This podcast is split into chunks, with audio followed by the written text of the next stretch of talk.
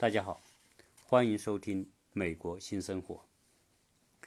今天是二零一八年的最后一天，这是在美国，当然在中国已经是二零一九年的一月一号，所以我们在这里呢，预祝所有的听友在二零一九年心想事成，身体健康，阖家欢乐。今天呢，在我们想啊，在新年的第一天，跟大家聊一个轻松的话题。我们邀请了一个中学生，在美国的，呃，他是我们好朋友的孩子，他在美国已经有两年半读书，呃，是一个进步啊非常快、适应也很快的一个孩子。我想今天跟他聊什么问题呢？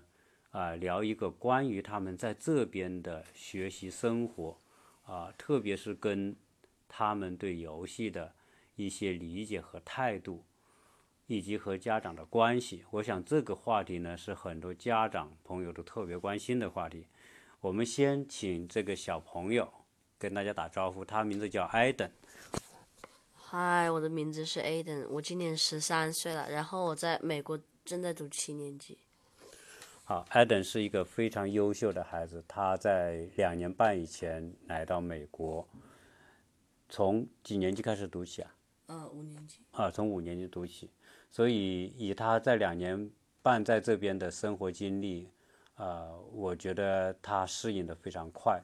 那我今天呢，特别想跟他聊的是一一个什么话题呢？就是说，现在在美国的这些中学生当中。啊，是不是大家都会带手机去学校？嗯，大部分百分之九十的人都会带，但是有一部分的人并不会带，一般都是那一些像是在学校没有太多交往的，然后那一些不是很受欢迎的人。他们带吗？他们一般都不会，就是就是说带一个很大的手机去学校，然后。跟别人炫耀之类的，但是我还是并不太确定他们带不带，就算他们带，也可能是带一个只是可以打电话的手机。哦，就是说，首先是学校是允许带手机去，对吗？是的。那学校啊，会不会说上课时间手机要上交，还是说自己放在自己书包里？呃，上课时间我们需要把手机都放到我们自己的储藏室里面，也就是 locker。啊，就是不能放在教室。除非是老师要求你带到教室里面去，或者是说，嗯，甚至说这一堂课我们会需要用用手机来查什么什么东西，于是学生们就会允许去啊带到教室上课。那就是你你对这边的美国的小朋友，他们家庭一般也不是特别介意他们使拥有和使用手机，对吗？当然不是。那现在如果是不介意的话，那美国的这些小朋友，teenage 像你这种年龄的，他们对游戏着迷的程度，啊，是不是跟中国大陆有不一样的地方？嗯，既然我已经来美国两年半了，我并不太记得清楚中国以前就是在我离开的时候，中国是什么样子。但是我可以很确定，就是以前我在中国的时候，几乎是。嗯，没有人带手机的，他们一般都是就是带他们的包啊，或者课本，嗯，顶多带些书。我是很少见到有有人在中中国带手机的。嗯，当然了，现在的情况也可能有变。嗯，所以我想中中国的学生可能也就是拿手机发个微信啊，发个朋友圈。但是在美国，大多数都是嗯，放完学之后就带着手机回家。一起玩玩游戏。哦，那比如说他们在学校期间，学校允许大家在课间玩游戏吗？不允许。不不允许的啊。也就是说，他虽然带了手机，但是在课堂中间，可能他也没有时间玩游戏，好像他因为时间课课间的时间休息时间很短，对吧？只有两分钟。哦，对。好，那在课后，因为你们是三点多钟放学吧？啊，是的。对，三点多钟放学呢，你就会有很很多的课余时间。那如果家长呢又不能管到这些孩子的话，那么他们是不是回到家之后会有很多时间会来玩游戏？是的。那在在美国的你的同学当中，呃，沉迷沉溺于游戏的这种现象普遍吗？嗯，如如果说沉迷于游戏的话，应该还是很多人都是的。但是，嗯，一般并不是所有人拿了手机就玩游戏，也有一部分的人有手机，但是却不玩游戏的，像是班上那些女生就不会太经常玩游戏，她们一般就是上那一些社交媒体，然后发朋友圈啊，跟别人聊天之类的。然后男生就更喜欢一起玩游戏一些。哦，那等于说，呃，实际上我们知道国内的情况就是说，呃，游戏市场很热闹，小朋友玩游戏也成成瘾的情况很多。那相应来说，你你觉得美国的小朋友玩游戏，啊、不像中国那样那么沉迷的那么深，是不是这样？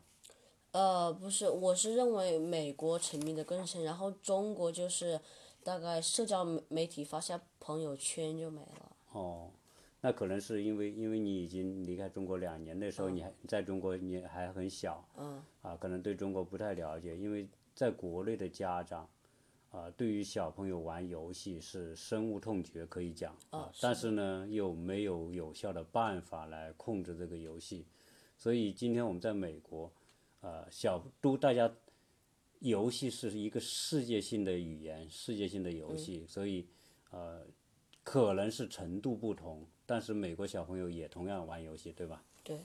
那我想问一个问题，就是你们知道啊、呃为什么你们会这么喜欢玩游戏吗？呃，我想第一点嘛，因为美国人都很喜欢，像是打篮球啊，爱运动，对吧？啊，对，所以，嗯，一一般从小学开始，他们就会，嗯、交很多朋友，然后一起下课去打篮球啊、游泳啊、踢足球之类的。于于是就是慢慢形成了一个朋友圈，就是现实的朋友圈。于是当一款很好玩的游戏出来的时候，哪怕只有一个人发现，他也会告知所有他的朋友。然后，嗯，既然美国的嗯朋友圈是很大的，嗯，怎么说？一个人会有很多的朋友，于是当他知道一款很好玩的游游戏的话，他就会告知所有他的朋友，于是他们下课就会一起玩，然然后慢慢的整个学校就会，风靡起来。哦，是的，哦，所以所以实际上就是说，美国小朋友他们也是在朋友圈里面互相分享这些玩的一些、是的，呃游戏内容啊，这些这些哈。那就是你们有没有想过，就是在国内哈，家长和孩子之间因为游戏的问题呢，是经常会产生矛盾啊。你在美国会不会有这个情况？呃，我觉得在国内产生矛盾是一定的，但是在美国的话，既然嗯、他们都是因为美国人都不是像中国人一样的嘛，他们是完全是两种对人生的态度嘛。但是中国人就是要很发狠呀，嗯、勤奋啊，嗯，但是美国人很多人都是不管的，嗯，像是，所以呢，一般来讲，美国的父母都不会太管他们的孩子的，嗯，因为他们就是从这个文化里面培养出来的，于是父母一直是想啊，只要我的孩子开心啊，把他们的作业都做完了，只要不是班上倒数第一名就可以了。啊，就是首先他们是比较开放，然后呢，对小小孩子也比较独立，就是家长对小孩子的那种唠叨和管束，不像美国的家庭那么严重，对吧是？的，那那是不是还是会有，就是就你所知，会不会还是会有很多小朋友就是在游戏当中不能自拔的情况？美国小朋友有了解吗？我并没有太了解特别的人，但是我很确定应该是有的。有的啊，呃，那你们知道，就是说你是现在是在美国，当然你父母也是中国的家长，对吧？嗯。呃，中国家长在跟孩子的沟通的方式上，可能跟美国家庭是不一样的。嗯。啊，可能中国父母更关心孩子在玩什么，嗯，玩的程度怎么样，所以基本上呢，就是说，呃，中国的父母目前来说哈，应该说所形成的那种形成那种共识，就是对游戏啊特别担心，因为他对小孩子的学习啊，包括心智啊，都已经带来严重的影响。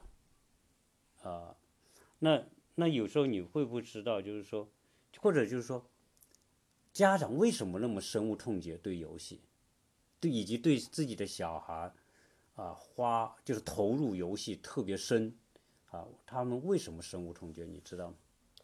呃，我想啊，因为游戏嘛，就是一般学生们都都不能控制住自己嘛，因为嗯、毕竟他们还是学生，并并没有像大人一样，呃，知道像是这个不应该这么做啊之类的。既然是学生们的话，只要看到什么好玩的，就会无法控制住自己去玩，然后就会把学习都落到一边了，根本就不会想他们的未来呀、或者是即将嗯来的考试啊，他们就会，因为他们都不是很懂事嘛，于是就会沉迷于游戏。就是他们的控制能力，自己控制能力还是弱一些哈。就是实际上现在说，呃，一个孩子他在学校，不管小学还是中学，就是他每天的时间还是有限的，要要上课，又有那么多作业，你们的作业也很多嘛，是吧？并不是特别多，啊，不特别多，就要做作业，那要上学，呃，剩下的那些时间，如果花在游戏上多了，可能做其他的事情就少了。呃，当然在美国家长比较开放，认为说，哎，他喜欢，他可以去玩，但是中国家长是觉得游戏就是在争夺孩子的时间。因为你游戏花的时间多了，那自然学习上、运动上的时间就会少呃，是的，啊，所以这是一个家长不喜不喜欢孩子玩游戏的原因。第二个就是说，很多的游戏会让小孩成瘾。呃你你有没有这种感觉？呃，如果是那一些持久性的，就是说会保留你的记录的游戏，肯定是会成瘾的。但如果是像那种很简单的，大概一分钟就解决的游戏的话，并不是太成瘾。那那那你可不可以悄悄的告诉我，到目前为止，你曾经对哪些游戏有过上瘾？呃，如果说特别的名字的话，我倒是不记得了，因为比如说国内他们有王者荣耀啊，有些小朋友玩的就是就什么都忘记了，就是。呃，我在国国内的时候，并不是，呃，是是是因为我记得以前我在国国内的时候是，嗯、朋我们的班上并没有一种游戏的风格，但是我，嗯，我很能确定像是那些，呃，像是你在游戏里面打怪呀、然后赚金币，然后建造那些什么房子，然后抵抗一些什么想要摧毁你家园的一些怪兽，然后就一直抵抗抵抗，嗯，有点像那种保卫萝卜似的，像是那种塔防的游戏，我觉得那一种是，嗯，那一种的确是好玩，然后也很容易上瘾。那对于这种会上瘾的这种状态哈，那你内心里有什么感觉？比如说，想你你玩着玩着会想，哎呀，我玩了这么久了，我是不是要学习了？但是呢，游戏又是又放不下，就是说，游戏在抢夺你的内心的那种想法。那这种情况，你是有没有时候会产生一种纠结，就是又很想玩，呃，又又想又想不想让他影响自己的学习，或者哦让父母生气，有没有这种纠结的心理？有，如果你遇到这种纠结心理，你那你怎么处理？呃，我一般来讲，嗯、因为你如果要搞学习的话，都不是像是一两分钟能解决的。但是如果你玩游戏的话，很快就可以玩到一个很开心的一种感觉。嗯，于是游戏会更让你满意一些。于是，嗯，在这到底是搞学习呢，还是玩游戏的选择下，肯定大部分人都会选择要玩游戏。嗯，但是从长远的角度来说，肯定搞学习是更好的选择。就是说游戏会很快让你变得很兴奋，啊，是的，让你进入一种状态，是吧？啊，相当于把你带入了一个虚拟世界。啊，就是就是我们说的，它有一种毒品的感觉。嗯，当然你是肯定没有尝过毒品，就是很多人，据很多尝过毒品的人的感觉，就是说他吸一口毒之后，他立刻神经就活跃，然后内心就很兴奋，就很就很一进入一种非常让他自己很陶醉的状态。呃，可能就是游戏，可能就有这种状态。嗯，对吧？对。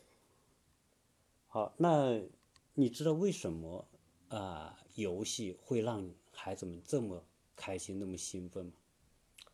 我觉得其中第一个原因就是，首先嘛，因为一呃，像你刚刚说的，它它它它就像毒品一样，你吸一口就很很让你进入那种气氛那种感觉。于是跟游戏也是一样的，因为如果你玩游戏的话，你很快就会非常兴奋嘛。像是如果你突然得到了这么这么多假钱啊，或者你突然收集到了什么装备啊，于是就会让你非常的兴奋，然后你就会想要知道你你还会再得到什么，你还会嗯在在里面做些什么，嗯。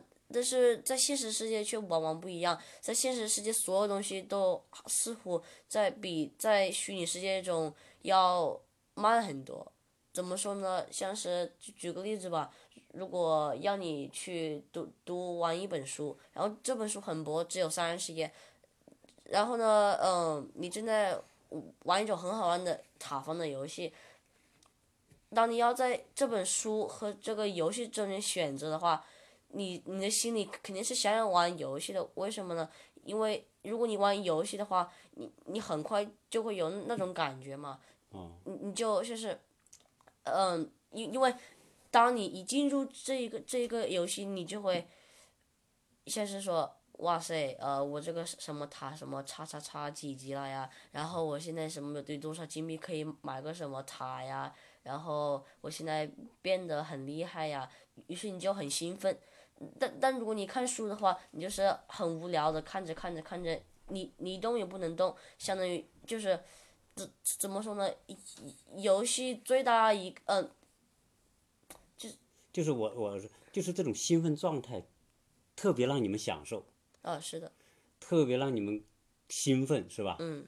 好，就是所以现在有，就是你知道硅谷吗？嗯。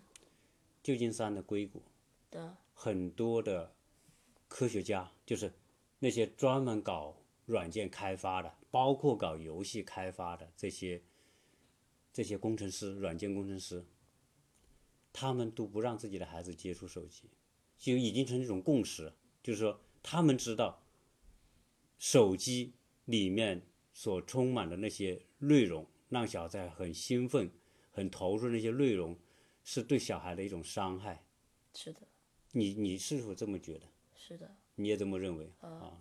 那特别棒啊！我觉得很少有小孩这么理性，所以有人会说，在一个班级里面，最晚拥有手机的那一个孩子，可能是这个班里面成绩最优秀的孩子，嗯嗯，这个班里面的赢家，赢家啊！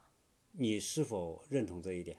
是的，然后，假如说你认同不接触手机会对你特别有帮助的话，这个会不会成为一个动力，让你决定说不再带手机上学校，或者平时不接触手机？你觉得你有这个动力吗？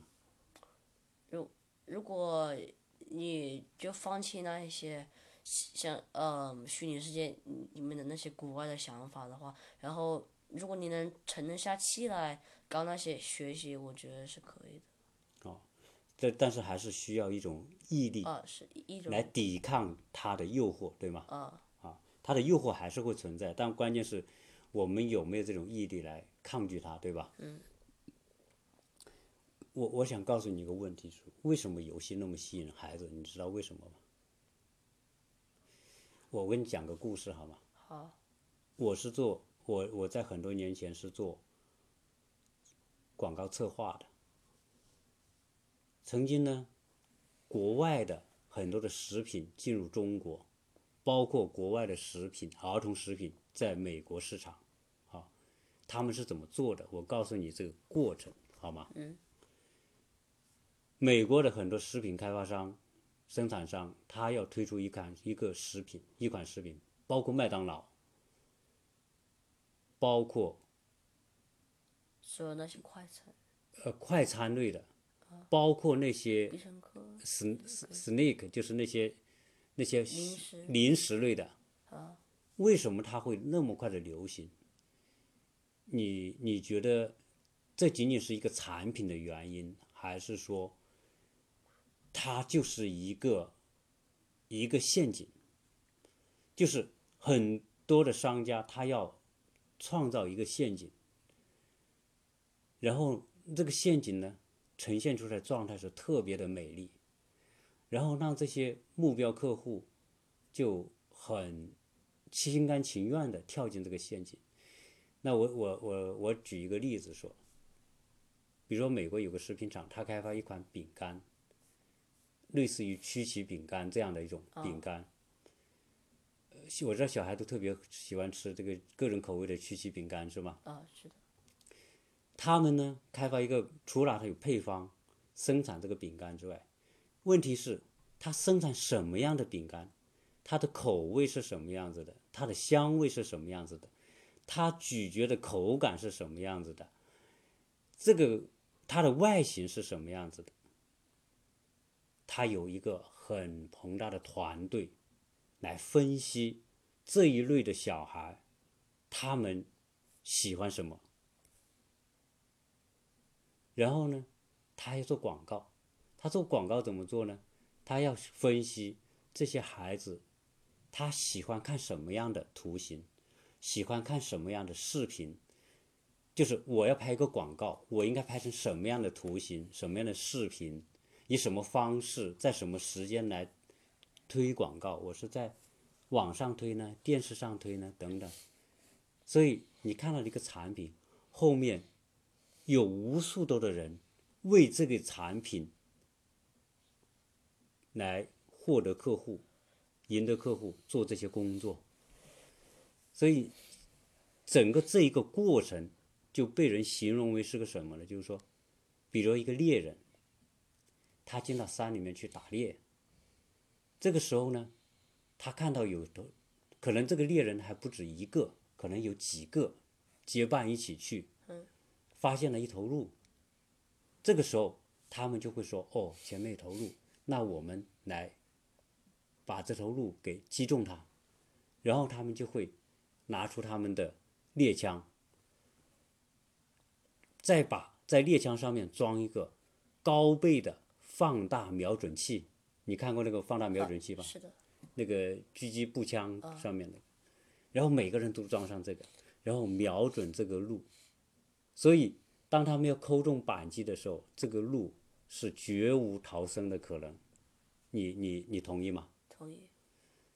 那你是否会只觉得，比如说这个食品公司推出一款产品，他们要卖给这些小孩，要让小孩喜欢，这些小孩是我刚才讲这个故事当中的哪一个角色？鹿，那这些小孩就是那个鹿。谁是那个猎人？那那一群呃制造食品的食品生产厂家是猎人。所以你是否理解为什么很多成功的那些跨国的食品企业，它推出一款产品会那么受欢迎？因为它对小孩子的从心理到生理到需求都已经研究的特别的透彻，嗯，所以它的从产品才会大受欢迎，是不是这样？是的，啊，所以为什么麦当劳会让小朋友那么喜欢迎？除了它东西大家喜欢吃，他还要做各种各样的营销，让大家都惦记他，对吧？嗯。把这个例子，如果我们放到游戏，你是否觉得它的逻辑是一样的？呃，我觉得是的。就比如说我们国内，啊、前两年，当然现在还有很多人玩的那个王者荣荣耀，对吗？嗯这个游戏为什么那么火？就是因为它击中了这一群孩子，当然主要是孩子啦，也有大人玩，但是主要是这一群孩子，这个年龄阶段的孩子，对这种游戏里面的所产生的，让他们兴奋，让他们投入，让他们上瘾，是有一群人在研究这些游戏。你你你明白吗？明白。所以你是否觉得小孩子玩游戏上瘾是个偶然的情况？呃，上我觉得上瘾并不应该可以说是偶然的情况，应该是被他们他们是被特意拖到那个陷阱里面去的。嗯，你说的太好了。就是现在呢，我我是这样感觉，就是说，商不管是他卖饼干的，嗯，还是推出还是卖游戏的，嗯，本质上来说，他都是要赢得客户，而且要黏住这些客户。而且还要赚赚钱哎，还要赚很多的钱。啊。你知道这些游戏公司赚钱是赚很多很多的钱，嗯他的钱都是从小孩子身上赚来的。那些流浪费对呀、那些流量啊，买装备啊，是吧？啊，是各种就是，而且小孩子呢，他不是今天玩一次可以不玩了，他玩上之后呢，他就想一直玩下去，所以这个时候呢，就是说他挖了一个陷阱，就他营造一个陷阱，这个陷阱呢，让你很开心，让你很快乐，让你很想跳进去。这个跳进去不是说，不是说你很抗拒，而是说你特别向往的一个陷阱。但是它就是一个陷阱。是的。所以你你是否站在我们今天聊的角度，你是否觉得这种陷阱，它不仅挖一个，而且它会一个套一个，一个套一个下去。那那这种在陷阱里面，就是这种陷阱换一个角度，它也像这种我们说的魔鬼一样，就是它化妆成一个小天，化妆成一个美丽的天使到你面前来，对吧？嗯。但是你你会，你对于小朋友来说，都能看到他是天使的一面，对吧？啊。你们能否看到他有魔鬼的一面？一般，一般你是可以知道，嗯，这不是很好的，但是还是不会控制住你自己。还是很难控制啊。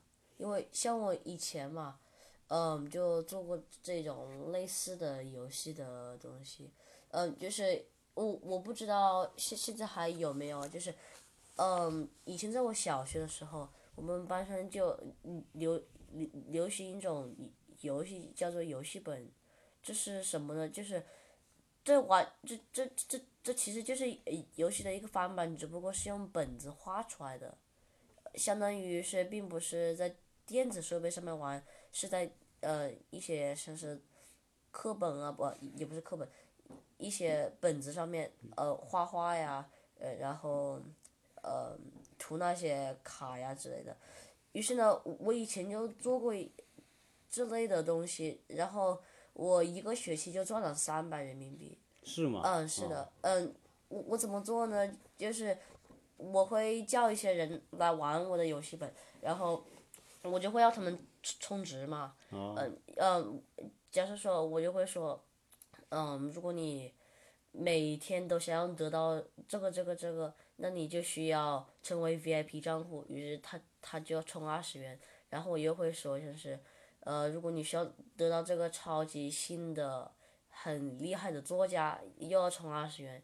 于是他们就不停的充嘛，然后充到后面就有很多了，然后我又会来各各种不同的更新，嗯，像是说，嗯，游戏本新更新，嗯，甚至还有些时候会会废掉原来的游戏本，然后换成一个新的，于是他们又要重新开始，呃，然后重新充钱啊，于是到后面充着充着，嗯，一个学期我就有三百多人民币 那等于说，实际上你你也曾经做过这种游戏开发商，啊，是的，然后呢，也设置很多的小陷阱，让大家很乐意来玩，是吧？实际上你你觉得这个原理，就是你你所做的这个原理和游戏开发商是不是相似？呃是的，而且做起来也很好玩。所以，所以从这个角度来说，小孩要抵抗这个游戏是一个非常有挑战性的事情，对吧？是的，那我今天跟你聊了这么多哈，你觉得以后你还会花很多时间去玩游戏吗？不会，呃，是是因为说，啊、你想把更多的时间放在有意义的学习上，而不想浪费在游戏里面，是吧？是的，假如这个时候你妈妈说，艾登，从下个学期开始你就不能拥有手机上学了，你愿意接受吗？愿意。愿意啊。但是如果你想到游戏对你的吸引力的时候，让你心里痒痒的时候，你用什么方法来抵来抵抗呢？你就想前面说的那一句话嘛，班上最后一个得到手机的人就是赢家。就是学习的赢家。是的，可能不排除有些人玩游戏也玩的赚到很多钱，对吗？嗯。但是这些可能是极少极少数的人可以做到这个程度，大部分人就是消费游戏，当然游戏也消费你们的时间和你们父母的钱，是这样吗？嗯。所以游戏这个话题呢，困扰着很多的家庭和孩子。呃，我听说过一个很极端的，就是一个小孩，大概跟你这么大，特别玩游戏，他已经是上瘾很深了。结果他的父亲特别的愤怒，有一天就抢过他的手机，就从窗户把手机扔出去了。他家住在二三十层楼的高层上，那个手机肯定是坏掉了。手机不仅坏掉，这个小孩子一下就急了，就就打开窗户冲下去了，就要去要要去抓回那那个手机，结果就从楼上掉下去了。这是在国内的一个新闻报道的事情，死了吧？死了。所以，所以是一件非常惋惜的事情。所以从某个角度来说，啊、游戏它的风险对孩子的危害，我不知道我这样讲，我是一个家长啊，我讲孩游戏对对对对你们可能带来的危害啊、非常大，你你能意识到这个事吗？能，能意识到。那我想呢，就是说，啊、给个建议给你，就是因为实际上，啊、我们今天聊的这个话题是很多家长都关心的话题。当然，孩子们不一定关心，孩子们，呃，可能是说有游戏玩他们开心，啊、但是家长呢很着急，很焦虑，又没有办法，因为特别到了到了你们这个年龄的时候，你们在美国来说叫 teenage，就是说开始有很多方面要给你们啊、独立自主的思考，是吧？嗯。所以我想呢，我们做个约定，好，也许下次我们见面的时候，我们再聊这个话题。如果你可以在你们班上啊，或者同学当中，你多一些关注，或者你作为一个课题研究课题来讨论孩子，特别是中学生啊，用什么样的方法呢，可以让自己不被游戏所裹挟，就是被他俘虏。呃，自己不掉进那个美丽的陷阱，看看能不能作为一个课题。好，呃，我相信，可能今天听我们节目的有很多的家长，呃，他听到你谈的这些东西，我觉得他们会很欣慰，因为你能够理解，游戏它就是一个商业买卖，消费游戏的人是孩子，被消费的人也是孩子，嗯，受益最大的是那些游戏公司，对吗？对，而在这后面产生焦虑和困惑的是父母，所以这一个东西带来这么多人的内心的不安，啊、我希望它可以成为一个你的课题，多关注，或者说下一次我们真有机会，那么你可以谈谈你如何给给我们的这些青少年，就是跟你这么大的孩子一些好的建议。如何让自己在选择游戏和学习当中有一个好的方式，有一套好的策略，让自己能够跨越游戏的陷阱，做你们这个年龄阶段最该做的事情。你觉得？那在这个节目的最后啊，作为中学生，你在美国有没有什么话可以跟国内的孩子做一些分享？呃，我就是说一一句吧，就是说，嗯，如果你太沉迷于游戏的话，那么你的未来也很也很难会是你想要的那样子。太棒了！我觉得，当你今天说出这句这句话的时候，我相信你内心是有是有一种思考的。呃，实际上，你这句话，我想，以你说出来，会比我们家长说出来啊更有影响力和感染力。谢谢艾登跟我们聊这个话题啊啊！要不要祝国内的小朋友们新年快乐！新年快乐！啊，呃，欢迎大家跟我们提问题，或者说我们的家长也好，我们的呃同学也好，如果有关于这方面的相关的问题要讨论，或者想了解美国的学校和家庭是如何应对这些方面的问题，呃，欢迎大家给我们提问题，到时候我们也请艾登跟大家做一些回答，好不好？好，好，非常感谢艾登，啊、他虽然只有十三岁，但是他的心智很成熟，最少说我们在沟通这个问题的时候，他知道什么是轻，什么是重，啊，我希望这个节目啊、可以在国内的听友当中啊、如果有小朋友听的啊，能够分享给他们，啊、对他们有一定的启发和帮助。那么今天呢，这期节目我们就聊到这里，呃，谢谢大家的收听，呃，再一次祝大家在二零一九年心想事成，祝小朋友们在新的一年健康成长，开开心心。